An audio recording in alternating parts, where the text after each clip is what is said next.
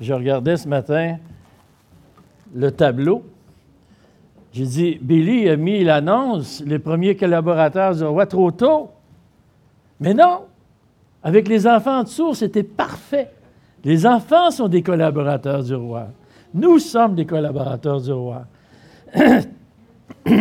Mais déjà, je vais vous parler de mes chats. Mais nous allons parler ce matin, dans le roi et son royaume, des premiers collaborateurs du roi. C'est les collaborateurs très importants. Et vous savez que pour être au service de Dieu, Dieu ne cherche pas nécessairement des personnes instruites ou capables, avec de grandes capacités. Dieu cherche des personnes qui sont enseignables et volontaires. Avant d'être capable, avant d'être vraiment top shape, Dieu demande à quelqu'un qui soit enseignable. C'est d'ailleurs la plus grande qualité d'un enseignant, c'est qu'il soit enseignable. Nous, d'abord, nous lirons dans Matthieu, chapitre 10, verset 1 jusqu'au verset 15, le texte de ce matin. Donc, puis, ayant appelé ses douze disciples, il leur donna le pouvoir de chasser les esprits impurs et de guérir toute maladie et toute infirmité. Voici le nom des douze apôtres. Le premier, appelé Simon, appelé Pierre, et André, son frère, Jacques, fils de Zébédée, Jean, son frère, Philippe et Barthélemy, Thomas et Matthieu, le publicain, Jacques, fils d'Alphée, et Thaddée, Simon le Cananite, et Judas l'Iscariote, celui qui livra Jésus. Tels sont les douze que Dieu envoya après leur avoir donné les instructions suivantes. N'allez pas vers les païens et n'entrez pas dans les villes des Samaritains. Allez plutôt vers les brebis perdues de la maison d'Israël. Allez, prêchez et dites, le royaume des cieux est proche. Guérissez les malades, ressuscitez les morts, purifiez les lépreux, chassez les démons. Vous avez reçu gratuitement, donnez gratuitement. Ne prenez ni or, ni argent, ni monnaie dans vos ceintures, ni sac pour le voyage, ni deux tuniques, ni souliers, ni bâtons, car l'ouvrier mérite sa nourriture. Dans quelque ville ou village que vous entriez, informez-vous s'il s'y trouve quelques hommes dignes de vous recevoir, et demeurez chez lui jusqu'à ce que vous partiez. En entrant dans la maison, saluez-la, et si la maison en est digne, que votre paix vienne sur elle. Mais si elle n'en est pas digne, que votre paix retourne à vous. Lorsqu'on ne vous recevra pas et qu'on n'écoutera pas vos paroles, sortez de cette maison ou de cette ville et secouez-la la poussière de vos pieds. Je vous le dis en vérité, au jour du jugement, le pays de Sodome et de Gomorre sera traité moins rigoureusement, rigoureusement que cette ville-là. Que Dieu bénisse sa parole. Vous savez, parfois, on peut se faire une idée on peut se faire une idée sur qu'est-ce que Dieu a dit. Une anecdote. Mon épouse, un jour, a dit C'est écrit ça dans la parole de Dieu. Elle était Je ne me rappelle plus qu'est-ce qu'elle a dit, mais elle était convaincue que c'était écrit ça dans la parole de Dieu. Et elle part, puis elle, elle, rouvre sa Bible, elle cherche, puis elle cherche.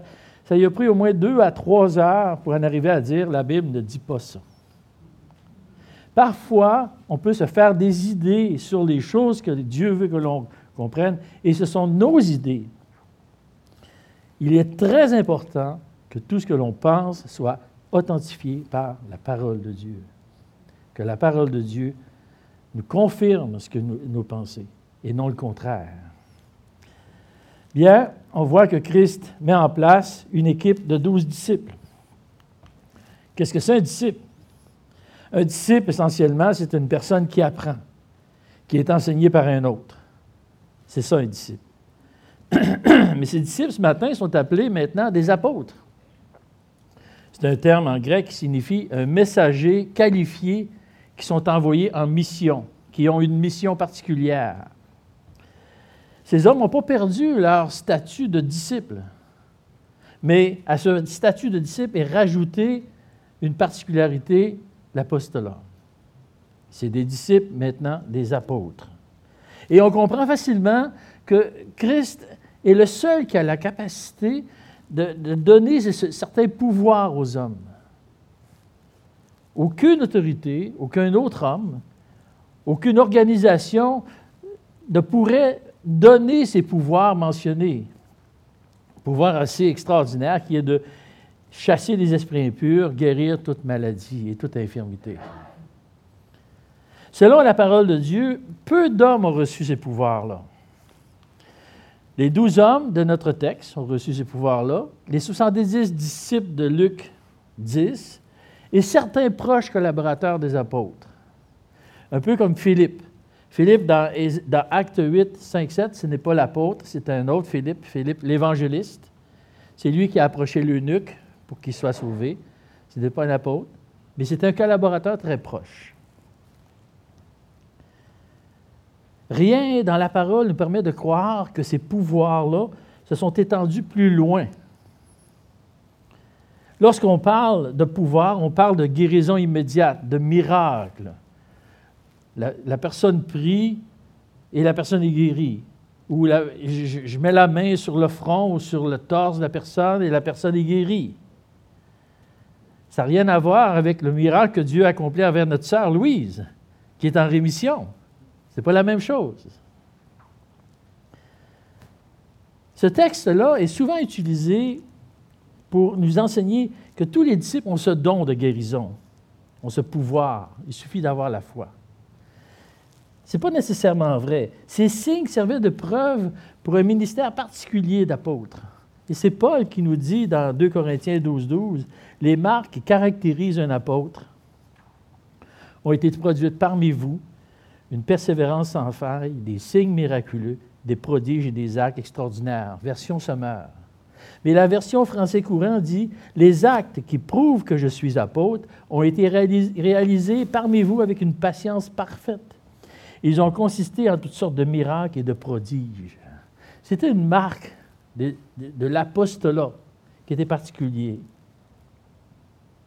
Pourquoi? Pourquoi ces hommes ont été équipés de ce pouvoir-là?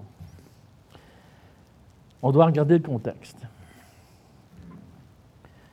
On voit depuis le début de l'étude de l'évangile de Matthieu que Christ est venu mettre en place un royaume.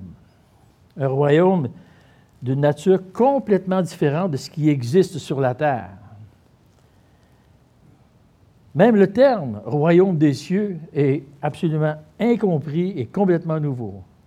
Je, je ferais un vox pop au niveau de tout le monde. Je dirais, c'est quoi le royaume des cieux? J'aurais beaucoup de... Euh... Ce royaume est hors norme. Pourquoi? Déjà parce que le roi est divin. C'est absolument hors norme. Et ses œuvres le prouvent. C'est ce que Jésus va dire aux Juifs de son temps à la question Si tu es le Messie, dis-le-nous clairement. Jésus va leur répondre Vous ne croyez pas, pourtant vous avez vu les actes que j'accomplis au nom de mon Père. Ce sont eux qui témoignent en ma faveur. Le roi met une équipe en place pour l'établissement de son royaume. Le ministère de Christ va va s'arrêter. Le ministère de Christ est, assez, relativement court. Dans à peu près trois ans, euh, Christ va retourner vers son Père. Il désire mettre en place des collaborateurs où qui auront un certain pouvoir, une certaine autorité.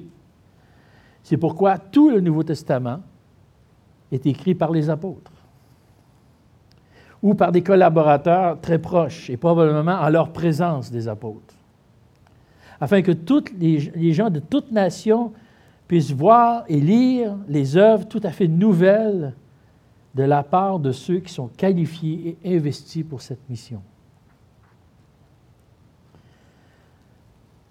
Ce que je vois dans la parole de Dieu, ce qui me porte à croire que ces pouvoirs vont prendre fin avec les apôtres et leurs collaborateurs très proches, c'est premièrement à aucun endroit de la parole, il est mentionné que les apôtres, et ce qui les caractérise, caractérise, vont plus loin que ceux choisis par Christ lui-même. Étant donné l'importance des collaborateurs et de leur mission, c'est important qu'il soit mentionné. Christ aurait fait mention de ceux impliqués au premier plan, comme il a fait avec ses apôtres. Chacun des apôtres est nommé et avec précision, et chaque chose qu'ils doivent faire, chaque pouvoir qu'ils ont, est aussi mentionné très précisément. Deuxièmement, un des problèmes avec les dons fantastiques, les dons miraculeux, c'est que la recherche du miracle peut facilement devenir de l'idolâtrie. Exemple, dans Acte 8, Simon le magicien, il était beaucoup plus intéressé par les dons que par Dieu lui-même. Il était prêt à payer pour avoir le don, sans toucher à Dieu, sans qu'il se préoccupe de Dieu. Il y a une différence entre mettre sa confiance en Dieu, peu importe ce qu'il décide pour moi, et faire confiance dans ce qu'il peut faire pour moi. Paul a demandé la guérison. En passant, c'est bien de demander, de demander. On peut demander, on doit demander. Mais la réponse de Dieu n'a pas été dans son sens. Qu'est-ce que Dieu lui a répondu? Ma grâce te suffit. Et il n'a pas été guéri. Et il a continué à, mettre sa confiance en Dieu. Même phénomène pour Timothée qui devait prendre du, du vin à cause de ses problèmes d'estomac. Pourquoi il n'a pas été guéri? C'est un collaborateur de, premier plan. Il faut faire attention. Beaucoup de choses que l'on pense qui ne sont pas de l'idolâtrie sont de l'idolâtrie. Et troisièmement, il y a un certain danger de ces pouvoirs. L'orgueil aime ça, le pouvoir. Le guérisseur aura beau dire que c'est par la main de Dieu qu'il guérit, mais ce qui reste, et même si ce n'est pas dans son intention, le guérisseur retire une certaine gloire qui devrait normalement aller à Dieu seul. Cet orgueil peut provenir de deux sources. Premièrement, des gens qui sont guéris. Ils vont probablement arriver et dire, je vais aller vers cet homme-là. Celui-là va me guérir. Ou encore plus subtil, Dieu va me guérir à travers cet homme-là.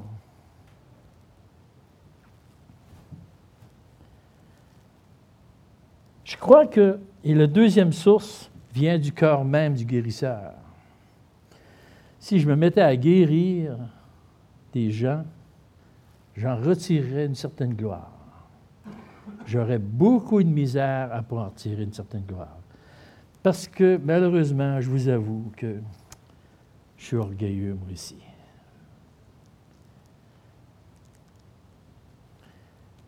Christ a choisi ces hommes spécifiquement. Il les a formés divinement et regardez celui qui a formé ses disciples. C'est celui qui est doux et humble de cœur. Et je crois que c'était une influence énorme dans le ministère de ces hommes-là. D'ailleurs, pour être apôtre, certains critères devaient être respectés. Selon Acte 1, 21, 22, il va dire, la nomination de Matthias, il dit, nous devons choisir l'un de ceux qui nous ont accompagnés durant tout le temps où le Seigneur Jésus sillonnait le pays avec nous. Depuis le moment où Jean l'a baptisé jusqu'au jour où il a été enlevé au milieu de nous. Cet homme sera ainsi avec nous un témoin de sa résurrection. Et c'est important.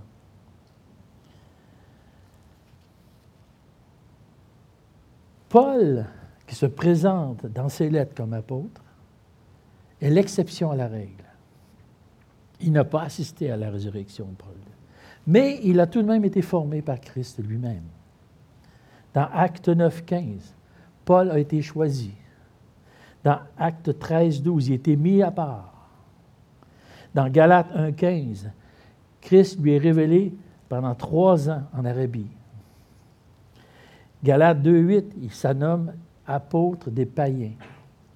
Et 2 Corinthiens 12, 7, il va dire qu'il est ravi au troisième ciel, ciel, enlevé dans le paradis, entend des paroles qui ne peuvent être exprimées, détient des révélations excellentes.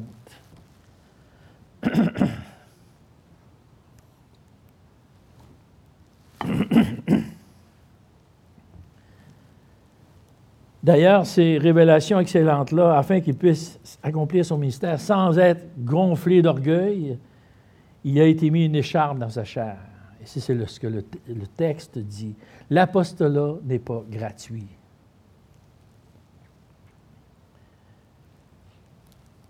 Dans la présentation des douze hommes de Dieu, l'ordre nommé pour les apôtres est toujours le même. Pierre est toujours en premier.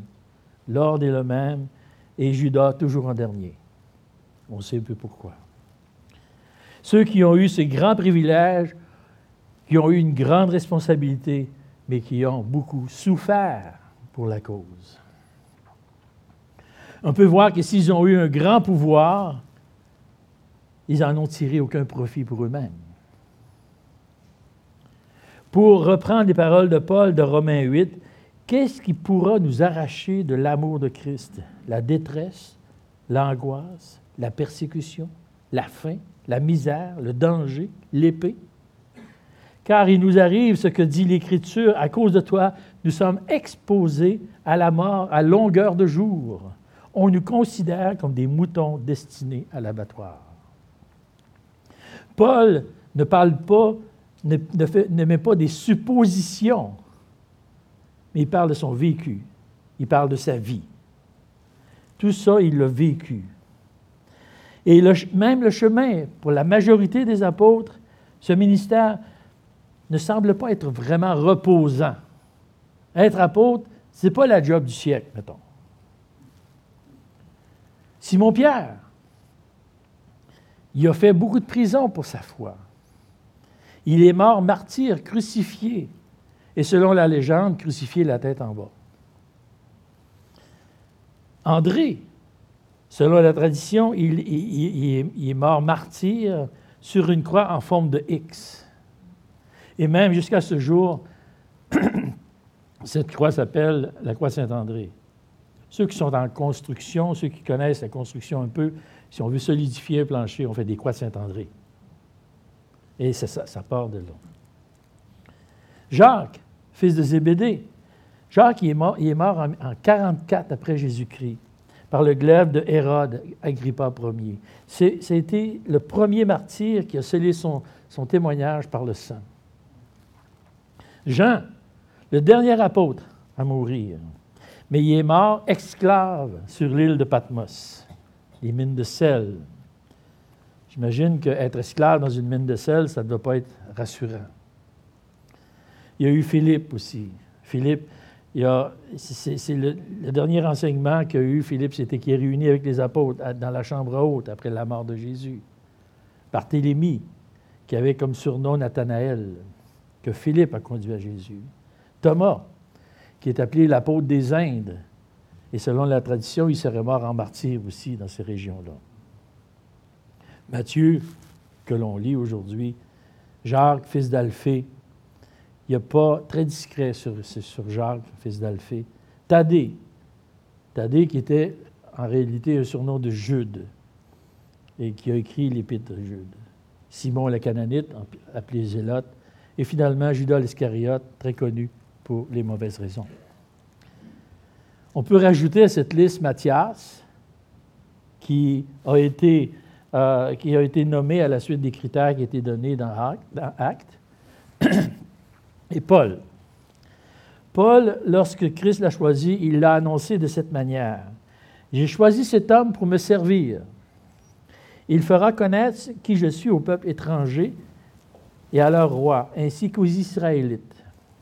Et un fait important, verset 16, je lui montrerai moi-même tout ce qu'il devra souffrir pour moi. Tout ce qu'il devra souffrir pour moi. Donc, son apostolat était associé à la souffrance. Je vous mentionne que depuis le début qu'un apôtre, un apôtre, c'est un messager qualifié qui est envoyé en mission. Ce qui qualifie ces hommes, en plus de l'apostolat, en plus des dons particuliers qu'ils auraient, ce serait aussi l'autorité venant de Christ.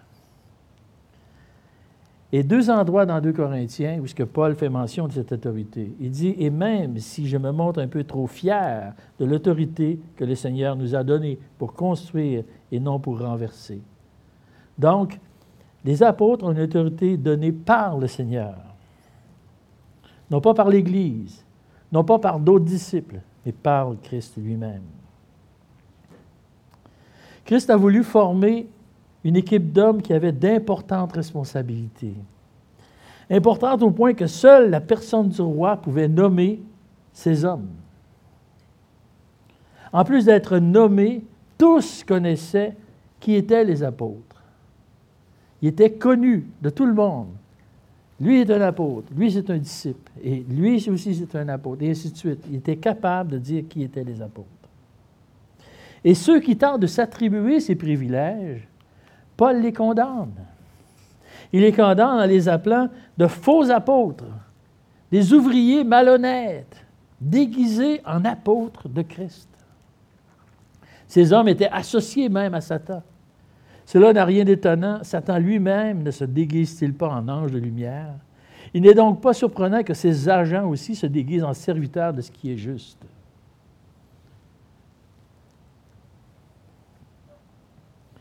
Ces hommes étaient responsables d'une importante mission.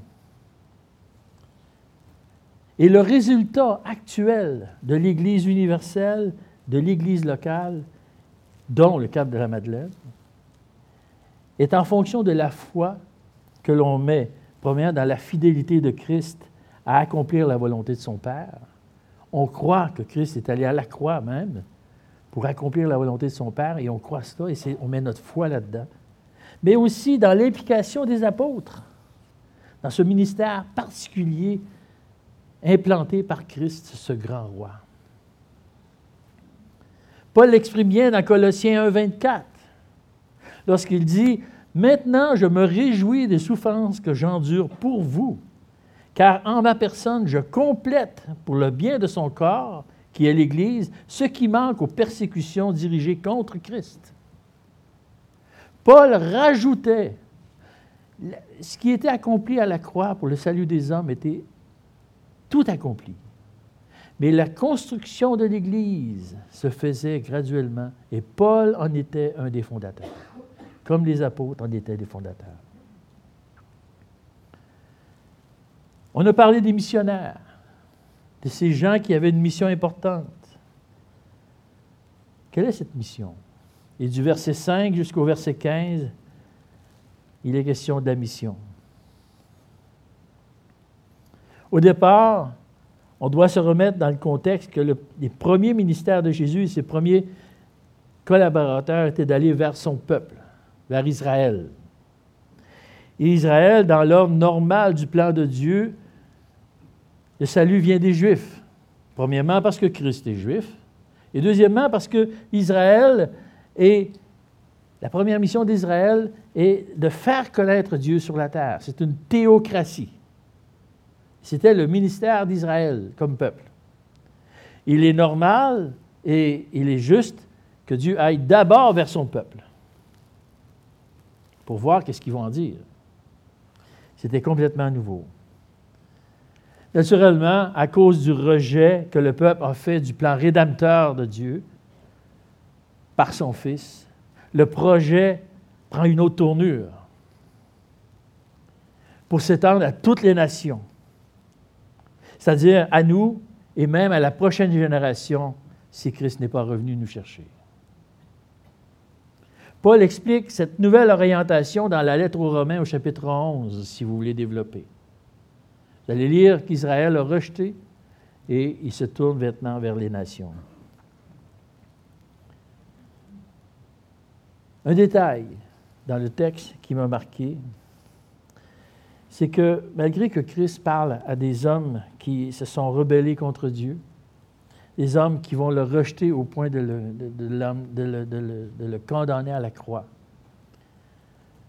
pour lui, ce ne sont pas seulement que des pécheurs et des méchants, mais il les des brebis perdues. C'est une expression de compassion et de grâce. J'ai naturellement pas de compassion et de grâce pour un méchant. J'ai de la misère avec les méchants. J'aurais plutôt tendance à les rejeter. Mais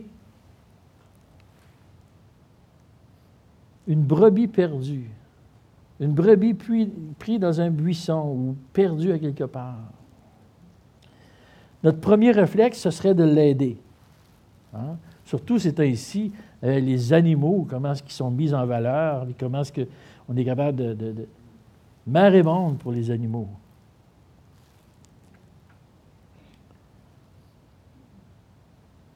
Parce qu'elles sont sans défense. Et c'est bien de cette manière que Christ voit l'être humain perdu. Il est sans défense. Pour celui qui veut ressembler à Christ, ça devrait être notre vision. Pour celui qui est perdu sans Christ et sans espoir. Surtout qu'il ignore même ce qu'il perd à ne pas avoir Christ. Vous rendez-vous compte ce que l'être humain perd à ne pas avoir Christ? Et cette compassion-là va jusqu'à la croix. Lorsqu'il va dire, pardonne-leur car ils ne savent ce qu'ils font. On pourrait avoir cette même phrase pour les gens qui sont méchants. Ils ne savent ce qu'ils font. Le premier ministère est d'abord de prêcher la bonne nouvelle, que le royaume de Dieu est proche. Il est proche parce qu'il est annoncé. Et déjà, il est annoncé. C'est quelque chose de particulier. Et il s'approche de plus en plus. À tous les jours, il est de plus en plus proche. Et un jour, il va arriver. Et prouver que ce royaume des cieux est exceptionnel par la manifestation des dons qui leur sont accordés. Le message missionnaire de ces hommes était innovateur, annonciateur et gratuit. Innovateur, jamais personne n'avait entendu parler du royaume des cieux ou du royaume de Dieu, qui, est la même chose. Les gens connaissent ce qu'est un royaume. On sait c'est quoi un royaume. D'ailleurs, il y a quelque temps, on a perdu la reine, qui était la chef de ce royaume. Mais celui des cieux est complètement inconnu et tellement différent de ce, que, de ce qui est connu de ce, temps-là, et même d'aujourd'hui. Personne ne sait c'est quoi un royaume des cieux. Un royaume, oui, mais des cieux. C'est pourquoi il devrait être prêché et démontré de manière à voir la différence avec tous les autres royaumes. Complètement différent. Et il est aussi annonciateur. Le roi donne une idée à travers les actions de ses apôtres à quoi va ressembler l'établissement de ce royaume? Les malades vont être guéris, les morts vont ressusciter, les lépreux seront purifiés, les démons vont être chassés. Il prouve cela parce que c'est possible. Dans les actions que vous voyez aujourd'hui, c'est ce qui va se produire plus tard. Ces gens ont un avant-goût prophétique. Et finalement, il est gratuit.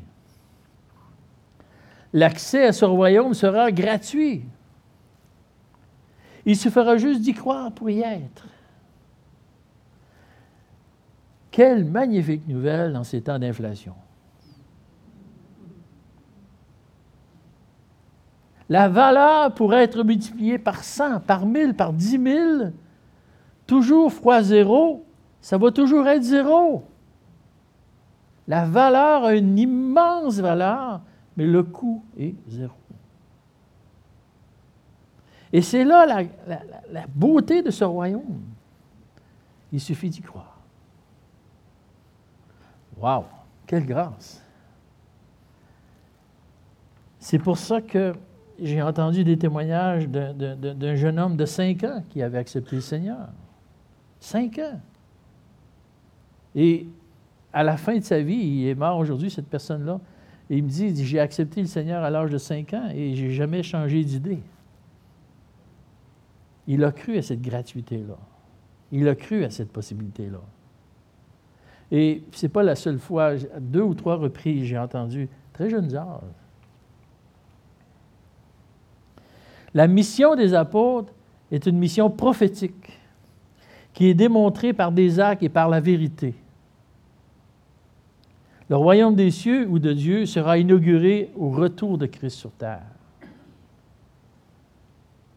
C'est là que le Seigneur va manifester, il va dire quelque part, voici mon royaume, je l'implante, je le mets là, je reviens. Moi qui est roi, je reviens comme juge, je reviens comme celui qui va régner sur toute la terre. Et c'est là qu'il va être établi. Et ce que les apôtres annonçaient, et la manière que c'était annoncé, c'était quand même important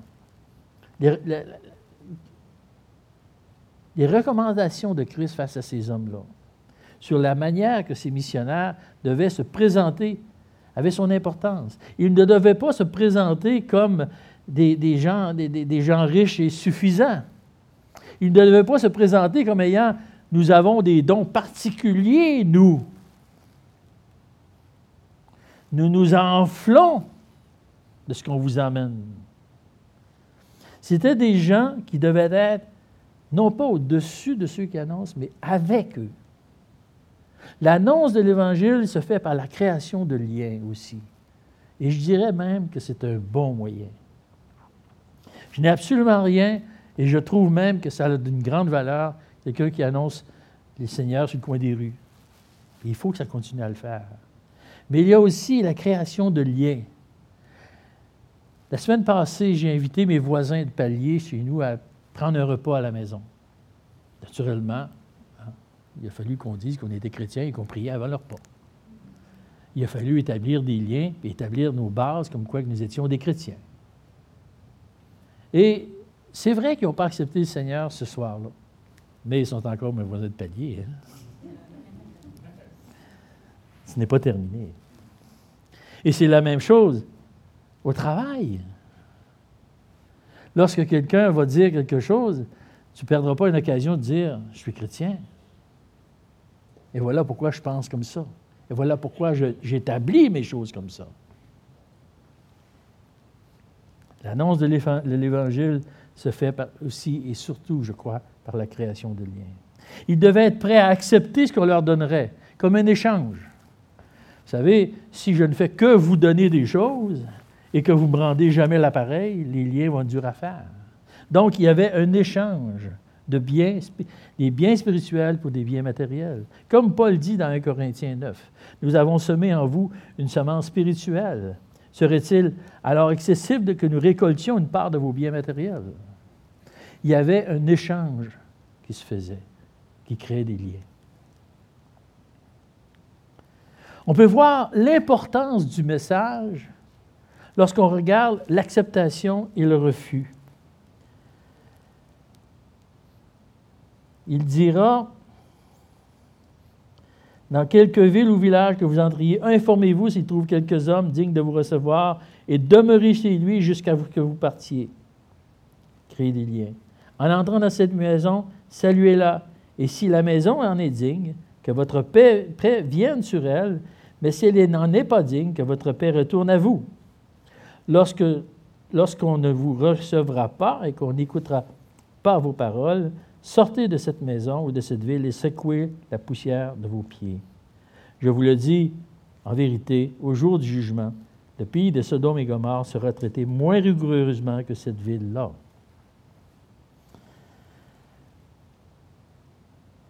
L'acceptation de ce royaume ou le refus de ce royaume? L'acceptation vient avec la paix, la bénédiction, un avenir. Lorsqu'il dira que, que votre paix vienne sur elle, c'est ce que ça signifiait. La paix des apôtres sur cette maison-là, c'était des bénédictions, une paix de cœur et aussi un avenir. Mais le refus vient avec la culpabilité et la séparation d'avec Dieu. Symbolisé ici par secouer la poussière de vos pieds. Je ne veux même pas avoir la, poussière de ta ville sur moi. un signe évident de séparation avec Dieu. Et un traitement plus sévère que celui de Sodome et Gomorre. Un traitement plus sévère que Sodome et Gomorre. Ah, mais ils ont brûlé, là. La ville était détruite, mais ce n'était qu'une perte matérielle. Qu'est-ce qui peut être plus sévère qu'une perte matérielle? C'est une séparation d'avec Dieu. Et c'est en cela que c'est plus sévère. Il faut faire très attention à ce message, car elle représente plus d'implications, même que qu'est-ce que Dieu a fait avant avec ce et Gomorre. Les conséquences semblent sévères. Mais c'est une raison pourquoi il faut considérer le message de Dieu et sa valeur. Dieu s'adresse à ses créatures comme à des êtres responsables et capables de jugement. Chaque homme est capable de juger pour lui-même. Et c'est sur cette base que le message est délivré. La grâce de Dieu a permis que le message soit donné clairement de la meilleure manière possible. Dieu n'a pas caché d'informations, il n'a pas, voulu jouer à la cachette au sujet de l'avenir de l'homme. Il a été très clair.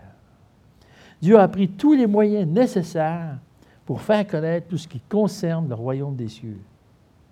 Que le Seigneur soit béni.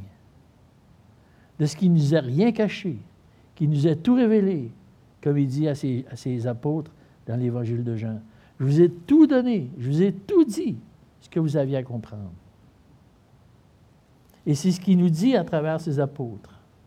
Ce que moi j'ai dit, ce que mes apôtres vont dire après que je sois parti. Mettez votre foi là-dedans. Mais comprenez, acceptez ce message. En conclusion, ce royaume de cieux est mon avenir. C'est le mien. Le vôtre, je ne sais pas, mais c'est le mien. J'en ai cette conviction-là. Et de cette conviction-là vient ma paix. Peu importe ce qui va se produire. il peut se produire des choses terribles dans ma vie. Mais j'ai une paix que le royaume des cieux est à moi. Dieu me l'a donné. J'ai mes projets mes projets sont ceux que Dieu veut pour ma croissance, la croissance de mon âme. Je me lève le matin, puis quand je me regarde dans le miroir, je me dis, hmm. vous savez l'histoire du grand-papa qui annonce à son petit-fils, il dit, Dieu, Dieu m'a fait. Hein? Le petit-fils dit, ah, OK. Puis Dieu t'a fait aussi, toi. Le petit-fils le regarde, dit, ouais, il s'est amélioré pas mal. Quand je me regarde dans le miroir physiquement, c'est pas terrible. Mais mon âme est à Dieu. Mon âme est pour Dieu. Mon âme est avec Dieu. Et Dieu désire que mon âme grandisse, que mon âme croisse. Et c'est le but de Dieu. Et de là viennent mes bénédictions. Peu importe ce qui va se produire physiquement avec moi, je suis béni de Dieu de lui appartenir et qu'il soit dans ma vie. Et ça devrait être la même chose pour chacun de vous. Et chacun de vous ici qui m'écoutez à YouTube.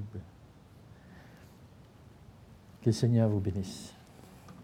Merci Seigneur, merci infiniment pour cette annonce du royaume qui est fantastique. Un royaume incroyable. Un royaume où les, maux seront guéris, où les âmes seront en paix, où ce que le, Satan va être chassé. Et je sais que c'est à nous, tu nous l'as donné. Merci infiniment, Seigneur, et que tu sois béni de ce que tu nous as donné, et que nous voulons continuer à te glorifier, toi, qui donne parfaitement par le beau nom du Seigneur Jésus-Christ. Amen. On peut se lever.